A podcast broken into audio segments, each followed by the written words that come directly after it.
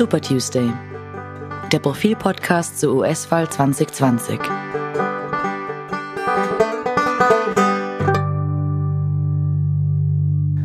Hallo beim Super Tuesday. Mein Name ist Robert Treichler vom Profil Auslandsressort. Es sind noch 33 Wochen bis zum Wahltag am 3. November 2020.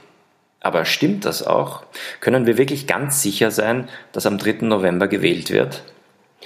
Dazu ein wenig später. Ich bin heute alleine hier, auch wir in der Profilredaktion üben uns im Social Distancing. Kein Co-Moderator, kein Gast, kein Techniker. Ich bitte technische Mängel deshalb zu entschuldigen. Das Coronavirus bestimmt unser Leben hier in Österreich, aber auch in den USA. Präsident Donald Trump hat die Gefahr einer Epidemie lange heruntergespielt.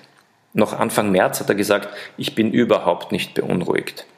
Oder es wird verschwinden, bleibt ruhig, es wird vorübergehen. Tatsache ist jedoch, dass die USA langsam in dieselbe Situation geraten wie Europa. In New York sind seit gestern die Schulen geschlossen, ab heute Restaurants und Bars und dergleichen.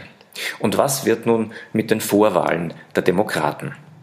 Heute soll in Florida, Arizona, Illinois und Ohio gewählt werden. In allen vier Staaten gilt Joe Biden, der ehemalige US-Vizepräsident, als Favorit gegenüber Bernie Sanders, dem Senator von Vermont und dem letzten verbliebenen Herausforderer von Biden.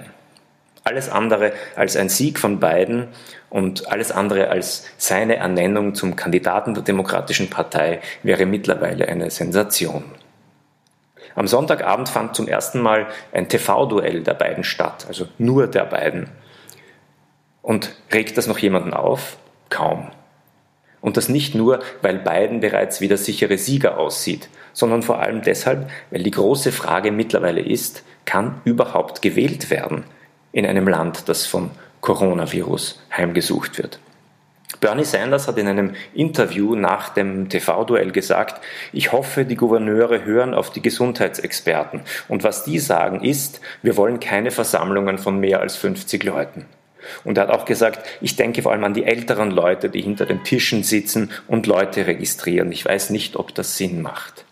Mit anderen Worten, Bernie Sanders wäre nicht überrascht, wenn die Wahlen verschoben werden. Louisiana und Georgia haben das bereits getan. Ihre Vorwahlen sind verschoben auf Ende Mai, Anfang Juni. Und auch der Staat New York wird bald folgen. Andere Staaten überlegen noch. Niemand kann sagen, ob der Termin im Juni dann halten wird und ob die Epidemie zu diesem Zeitpunkt unter Kontrolle sein wird. Wir werden sehen, ob heute in Florida, Arizona, Illinois und Ohio gewählt wird. Die Regeln der Demokratischen Partei sehen jedenfalls vor, dass die Vorwahlen am 9. Juni beendet sein müssen. Bis 20. Juni müssen alle Delegierten nominiert werden und am 13. Juli beginnt in Milwaukee die Convention bei der der Kandidat offiziell nominiert wird. Wie ist es dann mit den Präsidentschaftswahlen? Ist es vorstellbar, dass die verschoben oder gar abgesagt werden? Nun, das könnte nur mit sehr großen politischen und logistischen Anstrengungen gemacht werden. Der Präsident alleine kann das natürlich nicht. Das Datum ist fixiert und zwar seit dem Jahr 1845.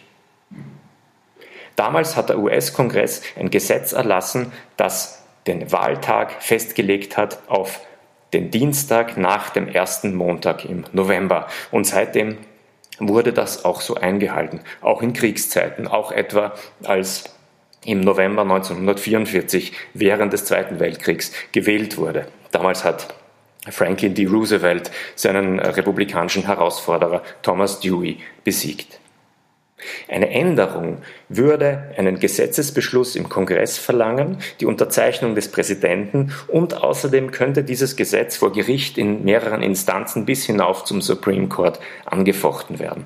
Keine einfache Sache also. Das Prozedere jedoch, wie gewählt wird, ist Sache der einzelnen Bundesstaaten. Und da besteht die Möglichkeit, dass bis November die Regeln geändert werden und dass etwa überall die Briefwahl eingeführt wird oder auch online gewählt werden kann. Und dann kommt noch eine Unsicherheit dazu. Und wie sage ich das jetzt, ohne pietätlos zu klingen? Donald Trump wird im Juni 74. Joe Biden ist 77, Bernie Sanders 78. Alle drei potenziellen Kandidaten für die US-Präsidentschaftswahlen gehören also wegen ihres Alters zu einer der Risikogruppen für eine Infektion mit dem Coronavirus. Sie sollten, wenn man den dringenden Warnungen der Gesundheitsexperten folgt, zu Hause bleiben und nicht mal Besuche ihrer Enkel empfangen. Und selbst wenn Sie jetzt im Wahlkampf auf das traditionelle Händeschütteln bei Massenveranstaltungen verzichten, werden Sie doch Kontakt mit viel zu vielen Leuten haben. Bei der Debatte am Sonntag zwischen Biden und Sanders äh, war kein Publikum zugegen. Und die beiden haben einander nicht die Hand geschüttelt. Sie haben sich nur mit dem Ellbogen berührt. Aber dennoch, da sind Berater, da sind Moderatoren, Kameraleute, Techniker, die ihnen die Mikros anstecken und das ist alles andere als Social Distancing. Die Gefahr, dass einer der Kandidaten oder schlimmstenfalls auch beide in den kommenden Monaten erkranken, ist groß. Und mit Mitte, Ende 70 wäre das ein ziemliches Risiko für die beiden. Die Verschwörungstheorien, die sich um ein solches Ereignis ranken würden, mag ich mir gar nicht ausmalen. Es werden keine einfachen Wahlen und hoffentlich werden sie vom Volk entschieden und nicht von SARS-CoV-2, dem Coronavirus.